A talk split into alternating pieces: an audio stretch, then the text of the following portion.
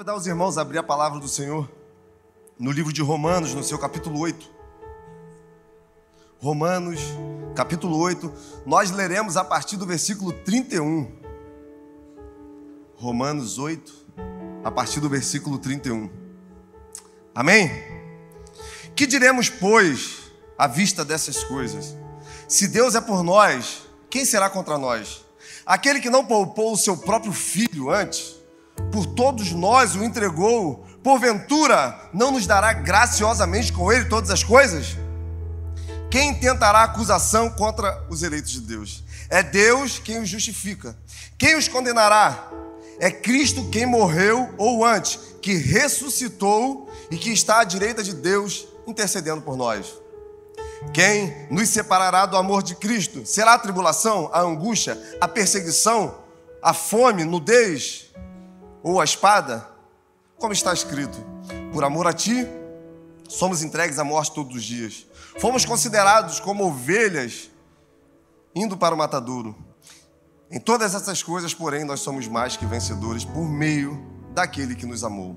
Porque eu estou bem certo de que nem a morte, nem a vida, nem os anjos, nem os principados, nem as coisas do presente, nem o porvir, nem os poderes, nem a altura, nem a profundidade, nem outra criatura poderá nos separar do amor de Deus que está em Jesus Cristo, nosso Senhor. Feche seus olhos mais uma vez. Pai, obrigado porque nós já te experimentamos nos louvores. O Senhor já ministrou poderosamente aos nossos corações através da oração. Agora nós queremos pedir que mais uma vez o Senhor venha nos surpreender com a palavra que venha direto do seu coração, a palavra de destino, uma palavra de encorajamento para que nós possamos viver resplandecendo a sua glória, cumprindo os projetos, desígnios, tudo aquilo que já está no seu coração liberado sobre as nossas vidas. Te entregamos esse momento em nome de Jesus. Amém? Irmãos, nós estamos numa série, como você pode ler, Vivendo Além de Mim Mesmo. Eu não sei se você já teve a percepção, em meio às palavras que têm sido ministradas, palavras intencionais, onde de alguma forma nós estamos buscando mostrar para você que existe uma expectativa nos céus a respeito daquilo que você pode fazer aqui na terra. Existe um projeto, um propósito que foi gerado para que você possa, de alguma forma, dar continuidade a tudo aquilo que Jesus Cristo fez e ensinou.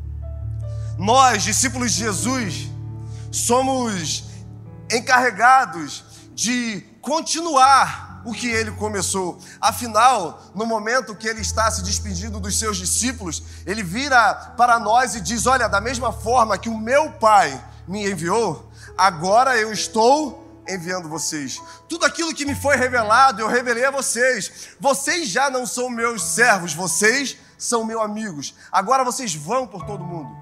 Vocês pregam em nome do Pai. Vocês vão experimentar desde a glória até o sofrimento. Mas uma coisa é certa: vocês têm uma garantia. Eu estarei com vocês em todo o tempo. Irmãos, nós adoramos garantias.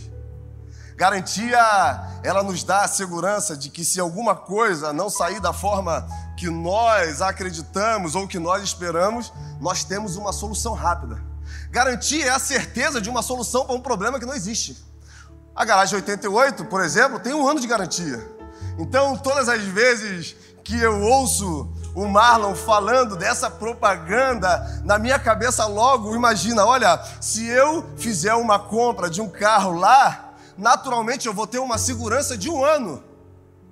Irmãos, se a gente perceber, a Bíblia, a palavra de Deus, traz para nós uma série de garantias. Ela nos garante que se nós buscarmos o reino de Deus e a sua justiça, o que, que vai acontecer? Todas as coisas. Ela nos garante que se nós meditarmos na lei do Senhor, de dia e de noite, nós seremos como árvores plantadas junto ao ribeiro de águas. No tempo certo, nós vamos dar frutos. As nossas folhas não vão murchar. Ela nos garante que Jesus Cristo estará conosco até a consumação dos séculos. Eu acabei de ler uma série de garantias que, se Deus é por nós, quem será contra nós? Que nada pode nos separar do amor dele, que ninguém pode lançar alguma acusação sobre nós. Por quê? Porque é ele que nos justifica. Só que, irmãos, essa garantia não são para todos. Essa garantia ela está exclusiva para um grupo de pessoas e é sobre isso que nós vamos falar nessa noite. Porque a boa notícia é, mesmo ela não sendo para todos, ela está disponível para todos. O Espírito Santo está disponível e nós vamos ver à luz da palavra que todas as vezes que nós acessamos esse Espírito, toda, todas as vezes que nós vivemos segundo os padrões que ele estabeleceu e que no próprio livro de Romanos, no seu capítulo 8, vai nos direcionar, nós temos a certeza de que nós estamos vivendo uma vida onde nós podemos ser ousados o suficiente e acreditar o suficiente que nós somos realmente vencedores por meio daquele que nos amou. Então, você pode estar se perguntando mais, nossa, que palavra dura não é para todos? Não é para todos. Se a gente pegar o livro de Romanos, no capítulo 8, Paulo vai iniciar falando que agora, pois, já não existe nenhuma culpa, já não existe nenhuma condenação para aqueles que estão em. Então, essas garantias são para quem está em em Jesus Cristo. Por isso eu falei, mesmo você entrando nessa noite, nessa casa, não estando nesse lugar, você tem a possibilidade de viver uma vida nova em Deus.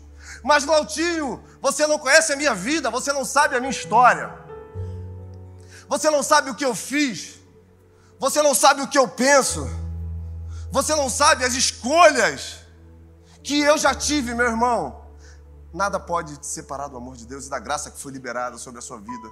Se você entender que a única coisa que você precisa é reconhecer Jesus Cristo como seu Senhor e Salvador e é entrar em um lugar onde a sua vida é governada pelo Espírito Santo. Eu já vi por diversas vezes pessoas entrarem por esses corredores aos prantos, chorando, se lançarem aos pés do Senhor, movidos por uma palavra, movidos pelo Espírito Santo, movidos por uma necessidade. Eu vi pessoas largarem tudo, abrirem mão de coisas que conquistaram e desejar realmente viver essa vida nova. Irmãos, viveram coisas sobrenaturais no Senhor.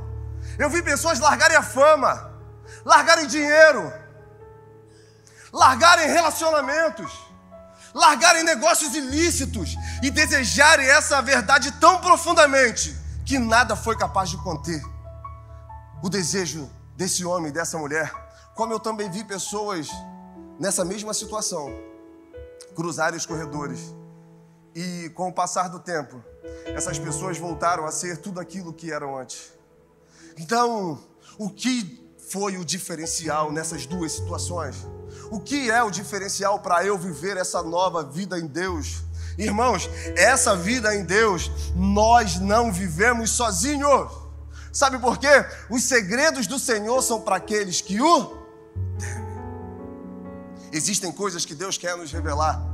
Só é possível eu viver uma vida além de mim mesmo se eu entender que as minhas escolhas fatalmente vão me levar por caminhos que eu vou me decepcionar. Então é necessário que eu viva uma vida em Deus e uma vida onde o Espírito Santo de Deus governe todas as minhas ações. E é isso que Paulo está revelando aqui no capítulo 8 de Romanos. Por quê? Porque ele está resolvendo um problema que começou no capítulo 7. Porque no capítulo 7, Paulo vai dizer sobre a incapacidade humana de cumprir as leis do Senhor. Paulo vai dizer que nós por nós mesmos, nós não conseguimos obedecer.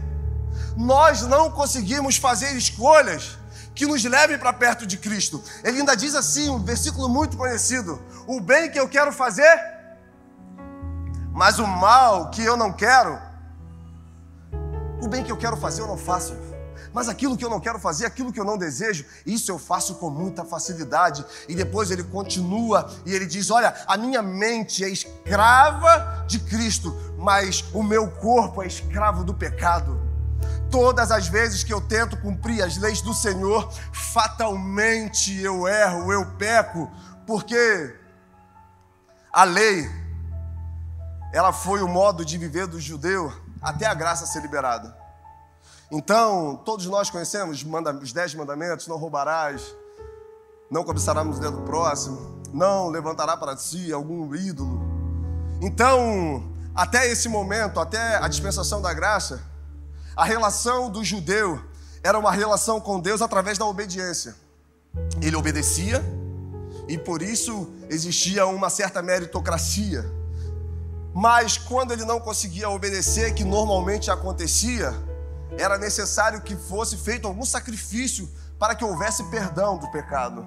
Se a gente perceber a luz da palavra, a graça ela já se manifesta para nós lá no livro de Gênesis. O favor imerecido já tem acesso ao homem desde o momento que Adão peca e ao invés de receber aquela punição que eles mereciam, o que que Deus faz? Mata um animal, tira sua pele e cobre a nudez de Adão e Eva. A graça ela já se manifesta lá no começo de todas as coisas. Então, o que acontecia? A nossa o nosso desejo, a nossa natureza pecaminosa não nos permitia cumprir as leis. As leis eram santas.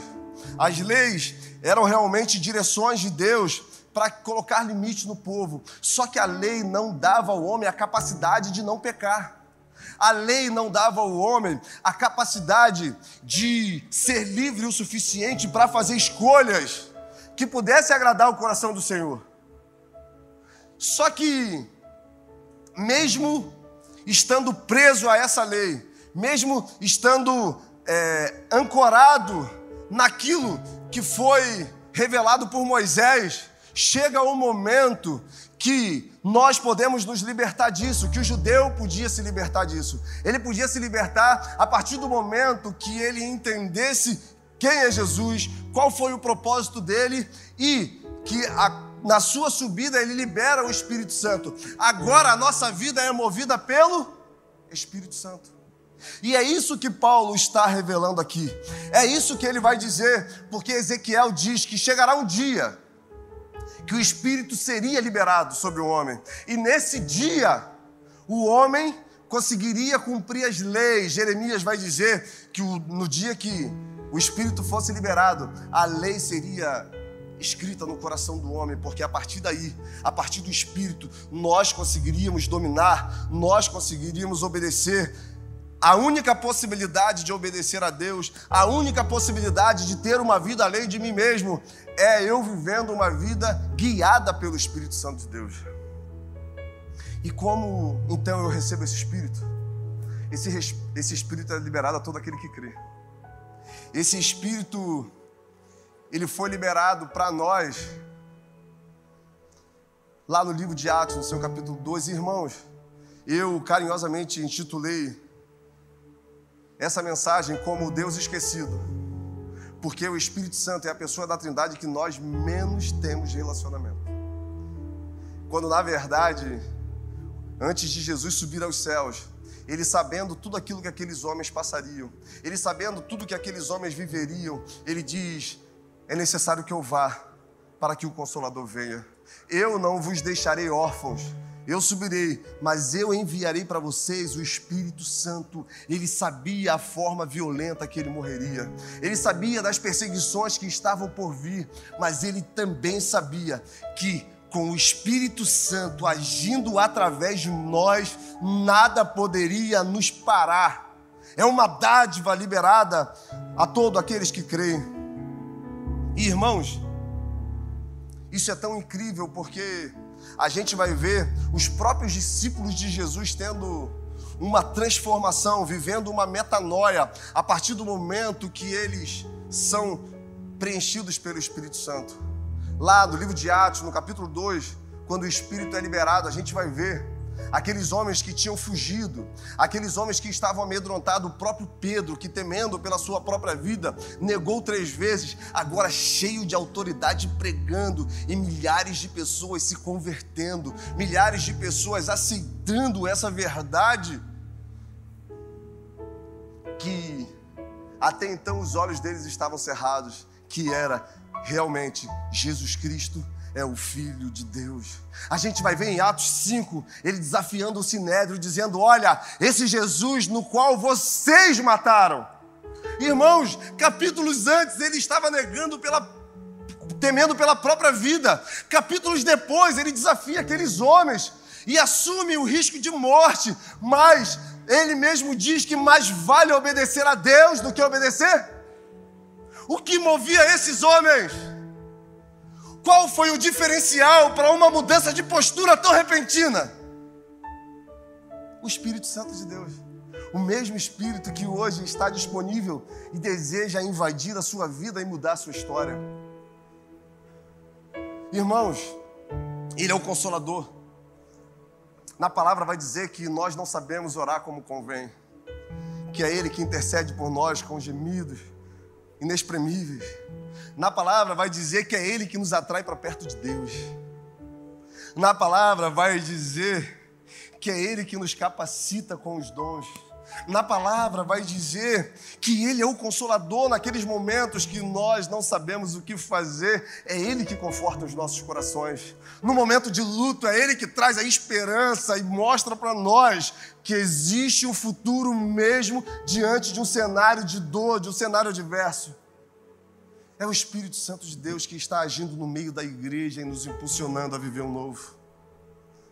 Francis Chan vai dizer no seu livro Deus Esquecido que uma das estratégias de Satanás para esse tempo é fazer com que os cristãos esqueçam quem é o Espírito Santo, esqueçam de se relacionar com o Espírito Santo e naturalmente vão esquecer de se relacionar com o próprio Deus, porque é Ele que coloca o desejo, é Ele que coloca o querer e o efetuar nos nossos corações. E Paulo continua, e no versículo 14 ele vai dizer: porque todos, todos guiados pelo Espírito de Deus são filhos de Deus. Porque nós não recebemos o espírito da escravidão, da orfandade, para vivermos outra vez atemorizados, mas nós recebemos o espírito da adoção, baseados no qual clamamos: Abba, Pai. O próprio Espírito testifica no nosso coração que nós somos filhos de Deus. Irmãos, isso é incrível, porque a gente está no restaurante Graça aqui todos os dias e eu converso muito com aqueles homens. E existe um padrão que traz uma responsabilidade muito grande para nós pais. Que 98% dos homens que eu converso, das mulheres, em algum momento eles tiveram uma ruptura ou não tiveram nenhum relacionamento com o pai. Ah, eu não tive pai, fui criado pela minha mãe, muito cedo tive que trabalhar. Ah, mataram meu pai. Ah, eu vivi isso com meu pai. Ah, eu fui expulso de casa pelo meu pai. E se eu perguntar aqui, a maioria de nós, em algum momento da nossa vida, nós tivemos alguma ruptura nesse relacionamento. E quando nós tentamos olhar um Deus que é Pai, porque Jesus ele veio estabelecer o reino de Deus na terra. Jesus necessariamente iria passar por uma cruz, mas também Jesus ele revela para nós um Deus que é Pai. Pai é uma pessoa próxima, Pai é um protetor, Pai é o provedor, Pai é aquele que nos momentos de insegurança que nos abraça e diz: Olha, podemos prosseguir, eu estou aqui. Pai é aquela figura que você pode estar passando por qualquer situação, mas se ele der um passo e chegar do seu lado, você é encorajado a enfrentar gigantes, você é encorajado a continuar, e é esse Pai que Deus deseja ser para nós. Um pai que, mesmo tendo 100 ovelhas, deixa 99 no aprisco e vai atrás de uma. Que mostra para nós que a nossa vida tem valor de forma individual. Ei, você tem valor para Deus. Deus não escolheu algumas pessoas para si e descartou outras, não. Deus olha para nós com olhar de amor, com olhar de envolvimento, e Ele deseja que a gente entenda que nós temos um lugar nele. Ele não trabalha com rebanho, ele trabalha na individualidade. É esse Deus que quer se revelar para você. É esse Deus que muitas vezes nós estamos dentro da casa dele e não nos conhecemos. E fazemos igual aquele jovem pedimos a parte da nossa herança, pedimos aquilo que nos cabe e resolvemos ir embora. Mas o amor de Deus se revela para nós. É quando nós voltamos arrependidos, é quando nós voltamos desesperados e dizemos: Pai, eu pequei contra o Senhor, eu pequei contra os céus. E Ele diz: Olha, troca sua roupa, pegue um anel, coloque uma sandália, porque Ele é meu filho. É sobre esse Deus que nós pregamos, é esse Deus que nós vivemos, um Deus que não vê estereótipo, um Deus que não olha como o homem vê, muito pelo contrário, que escolhe pessoas que ninguém escolheria para viver coisas sobrenaturais. Qual o diferencial para viver isso então? O que eu tenho que fazer para acessar esse lugar? É ter uma vida envolta no Espírito Santo de Deus é deixar que os princípios que ele tem, é deixar que as verdades que ele tem dentro dele possa ser revelada a nós. Irmãos, eu acho que a grande maioria aqui é pai e mãe.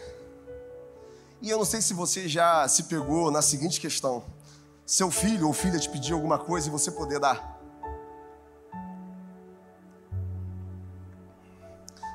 Às vezes os nossos filhos pedem coisas simples e nós podemos dar. Só que ao invés de dar, a gente quer que ela arranque da gente. A gente quer que ela se envolva, que nos agarre, que nos abrace, que de alguma forma ela tire de nós com esse jeitinho que só um filho tem com o pai ou com a mãe. Quantos já passaram por isso? E quando a criança vem, te abraça, te puxa, diz que te ama, você vai e entrega. Existem coisas que Deus tem para nós que ainda não foram entregues, porque Ele quer que a gente tire com o amor dele. Ele quer que a gente se lance de verdade e que a gente pegue para nós esse lugar de filho e assim Ele libera aquilo que muitas vezes nós queremos. Porque existe um prazer no Senhor de nos abençoar. Existe um prazer em Deus que a gente descubra que nele nós temos suficiência de coisas. E quando nós começamos a entender isso, nós vamos começar a ver que todas as coisas vão colaborar para um propósito. Por quê? Porque nós fomos chamados para sermos semelhantes a Jesus. Nós fomos predestinados nele para sermos a imagem de um Deus que muitas pessoas ainda não viram. E isso é incrível, irmão, porque revela para nós que Deus tem expectativas ao nosso respeito. Não é uma relação só de nos abençoar, não é uma relação apenas de suprir as nossas necessidades. Existe o desejo de ser, de que as coisas aconteçam também através de nós. Afinal, nós somos a luz do mundo, nós somos o sal da terra. Afinal, nós fomos eleitos nele e existe a necessidade de agora as pessoas reconhecerem Cristo em nós. Sabe por quê? Cristo em nós é o quê? Um dia eu reconheci Cristo em uma pessoa.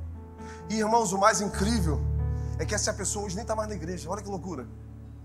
Mas quando eu cheguei todo machucado, quando eu cheguei todo ferido, quando eu cheguei totalmente fora, essa pessoa me acolheu, andou perto de mim, me discipulou. Eu lembro que ele passava as noites em claro comigo, conversando. Olha, essa vontade que você está tendo agora é porque durante muitos anos você fez isso. Então o que você precisa agora é se manter de pé, porque vai chegar um momento que você vai começar a ver que esses desejos vão perder força dentro de você. Vai chegar um momento que você vai perceber que essa, isso que você acha tão necessário não é tão necessário. Só que o tempo foi passando, as coisas foram acontecendo. Até que o momento eu acreditei que isso podia ser real. Até o momento que eu comecei a acessar esse lugar e comecei a ter algumas experiências com Deus. E comecei a ver que a minha vida estava sendo empurrada para um lugar que eu nunca imaginei viver. Sabe quando você é atraído por esse lugar? A ponto de um pastor uma vez me chamar e falar: Cara, para de resistir. Existe um chamado na sua vida Dá para perceber que Deus quer fazer algo através de você, você é atraído para esse lugar, só que você resiste tanto, só se lança, só vai, só acredita no que o Espírito Santo tem para você. Irmãos, e é isso que eu desejo nessa noite. É isso que os céus desejam nessa noite, que você acredite naquilo que Deus tem para você. Que você comece a olhar ao seu redor e comece a, de uma maneira muito intencional, desejar manifestar esse reino. Desejar ser uma referência, ser uma luz.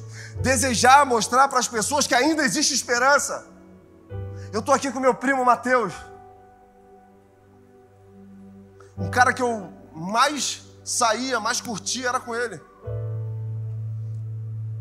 Ele sabe de tudo que eu estou falando, ele sabe de tudo que eu vivi.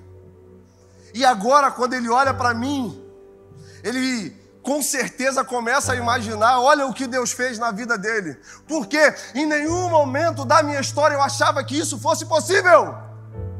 Só que, irmãos, o que eu quero te mostrar não é que eu sou melhor, não é que eu sou bom, não é nada disso, é que Deus pode renovar todas as coisas. A maior, o maior ponto de interrogação na cabeça dos fariseus, na cabeça dos escribas eram: por que Jesus anda com essas pessoas? Por que Jesus anda com os pecadores? Por que Jesus anda com os publicanos? Por que ele escolheu essas pessoas que estão à margem da sociedade para andar do lado dele. O que eles estavam querendo dizer? Olha, nós merecemos estar lá. Na verdade, era para nós estarmos lá. Só que Jesus, ele escolhe pessoas fracas, decepcionadas, machucadas, e ele consegue, através do seu espírito, renovar, restaurar empoderar, para que agora o reflexo da, da sua glória comece a se manifestar através de nós. Ei, Deus deseja se manifestar através de você. Você pode ter expectativa no que Deus vai fazer? Pode. Você pode acreditar que as promessas dele serão reais na sua vida? Pode, mas também comece a crer que você pode ser um agente de transformação, que você pode ser um colaborador desse reino, que você pode pegar uma pessoa machucada, uma pessoa ferida, e a partir do que já foi feito em você, você agora gerar cura. Você pode pegar um relacionamento que está fracassado e a partir daquilo que ele fez no seu, agora você será fonte de restauração. Você pode pegar uma família que algum algum membro está preso ao vício e através daquilo que ele te curou, agora é você que vai curar. Só que isso tudo só é possível se o Espírito Santo de Deus estiver em nós, porque é ele que sonda os nossos corações. Aí nós vamos entender que nós estamos realmente vivendo por um propósito muito maior. Sabe, a minha vida está um caos, mas eu estou sendo empurrado para um propósito. Tá tudo errado em várias áreas, mas eu estou sendo empurrado para um propósito. Ei, o gigante que você enfrenta, o gigante que você vence, Deus te dá autoridade sobre ele. Então agora, o Espírito vai fazer através de você. Eu não sei como tem sido a sua relação com o Espírito Santo. Eu não sei como você pisou nesse lugar nessa noite. Eu sei que um dia eu subi essas escadas todo quebrado, com a vida toda dilacerada, relacionamento rompido, a minha vida é um caos. E eu resolvi acreditar que existe um Deus que pode fazer tudo novo de novo. Existe um Deus que está me atraindo. Existe um Deus que está me chamando para perto dele, irmãos. É o Espírito Santo que nos atrai para perto de Cristo. Sabe, esse queimor no seu coração, Lutero vai dizer que o Espírito Santo acende um fogo em nossos corações. Sabe, a sua mente que não consegue se desligar, você só tem o desejo de buscar algo novo, você tem o desejo às vezes de ler a Bíblia, de ouvir um louvor, aí você começa a ouvir esse louvor, você começa a chorar, aí você não entende o que está acontecendo com você, mas sua vontade é estar em um lugar, sua vontade é estar perto de Cristo, sua vontade é estar perto de irmãos que compartilham dessa mesma fé, sua vontade é de estar no pequeno grupo ouvindo uma coisa diferente. E você não consegue entender, sabe quem é? O Espírito Santo de Deus chamando para mais perto. Há um tempo atrás, uma jovem entrou aqui na igreja, desesperada. E ela falou, pastor, tem uma coisa dentro de mim, eu estou com desejo de ler a Bíblia. Eu estou com desejo de ler a palavra, eu já comecei a ler, mas às vezes eu não entendo nada. Mas tem algo dentro de mim me, me aquecendo, me empurrando para isso. Eu falei, minha filha, é o Espírito Santo de Deus. Ele está te atraindo para perto dele. Ei, marido, esposo, você que é cabeça da sua casa. Espírito Santo deseja atrair a sua família para perto dele ele vai usar você. Ei, mulher, você que é a sábia, o Espírito Santo deseja atrair a sua família para perto dele, ele vai usar você. Crianças têm sido usadas. Na semana passada eu conversei com um médico que ele está aqui na igreja porque a filha começou com um desejo de vir à igreja, de estar nesse lugar. Eu falei, não é sua filha, é o Espírito Santo de Deus chamando a sua família para perto dele. Chega de resistir. Chega de lutar contra isso. É um amor furioso, é um amor violento. É um amor que te dá uma série de garantias. Não que você vai viver tudo que você deseja, mas que você vai viver tudo que Deus tem para você. E eu quero te convidar a se levantar. Essa canção faz referência a uma passagem que acontece lá no livro de Êxodo, no seu capítulo 3. O próprio Deus se apresenta para Moisés como uma sassa que queima, só que não é consumida. Se a gente perceber, Moisés ele foi criado no Egito. Só que um dia ele vendo um soldado espancando um hebreu, ele vai e mata esse soldado. No outro dia, quando ele vê dois hebreus brigando, ele tenta apartar a briga, só que ele começa a ser questionado: Olha, você vai fazer com a gente igual você fez com o soldado? Ele, com medo, foge, vai para o deserto. 40 anos se passam. Deus então resolve atrair Moisés para sua presença e diz: Olha, eu tenho olhado a situação do meu povo. Deus mostra que a mesma inconformidade que existia em Moisés também estava nele. E eu estou vendo que o meu povo está passando. E eu vim aqui para libertá-lo. Você conhece a história? Moisés então pergunta: quando eles vierem me questionar quem me enviou, quem eu vou responder? Aí Deus diz: Eu sou. Então a gente sabe toda a história. Centenas de anos se passam. Até que nós chegamos no livro de João, no seu capítulo 6. Quando Jesus ele multiplica pães, Jesus ele multiplica peixes. E de repente ele resolve ir para uma cidade orar. Ele passa em Tiberíades quando de repente aquela multidão consegue alcançar Jesus. Jesus então vira para aqueles homens e diz: Olha, vocês estão me seguindo não porque vocês viram os sinais, não porque vocês viram os milagres, vocês estão me seguindo porque vocês tiveram fome e eu dei de comer a vocês. Trabalhar não pela pelo que a traça, a ferrugem corrói, mas trabalhar pelo que é eterno. E Jesus fala: Eu sou o pão da vida. Eu sou o pão que dá a vida. Eu sou a água que vai matar a sua fome. Ei, o pai de vocês sentiram fome no deserto, Moisés foi lá e deu pão, mas eles novamente tiveram fome. O que eu tenho para oferecer para vocês? Se vocês comerem, vocês nunca mais terão fome. É a eternidade. É o Espírito Santo trabalhando através de nós. E a pergunta que eu quero fazer nessa noite, nós não temos tempo. Eu não vou pedir para você vir aqui na frente. É Quantos nessa noite desejam essas garantias? Quantos nessa noite desejam viver uma vida onde é o Espírito Santo que vai guiar? A única coisa que eu preciso é que você erga uma de suas mãos, é que você faça um sinal. Aleluia, nós temos irmãos. Uou, eu acredito que pessoas foram atraídas nessa noite para esse lugar, para receberem uma palavra que vai mudar destino você não vai ter mais expectativa naquilo que Deus vai fazer. A sua expectativa vai ser viver ao lado de Deus eternamente. Pai amado, Pai querido, obrigado por tudo que o Senhor manifestou nessa noite.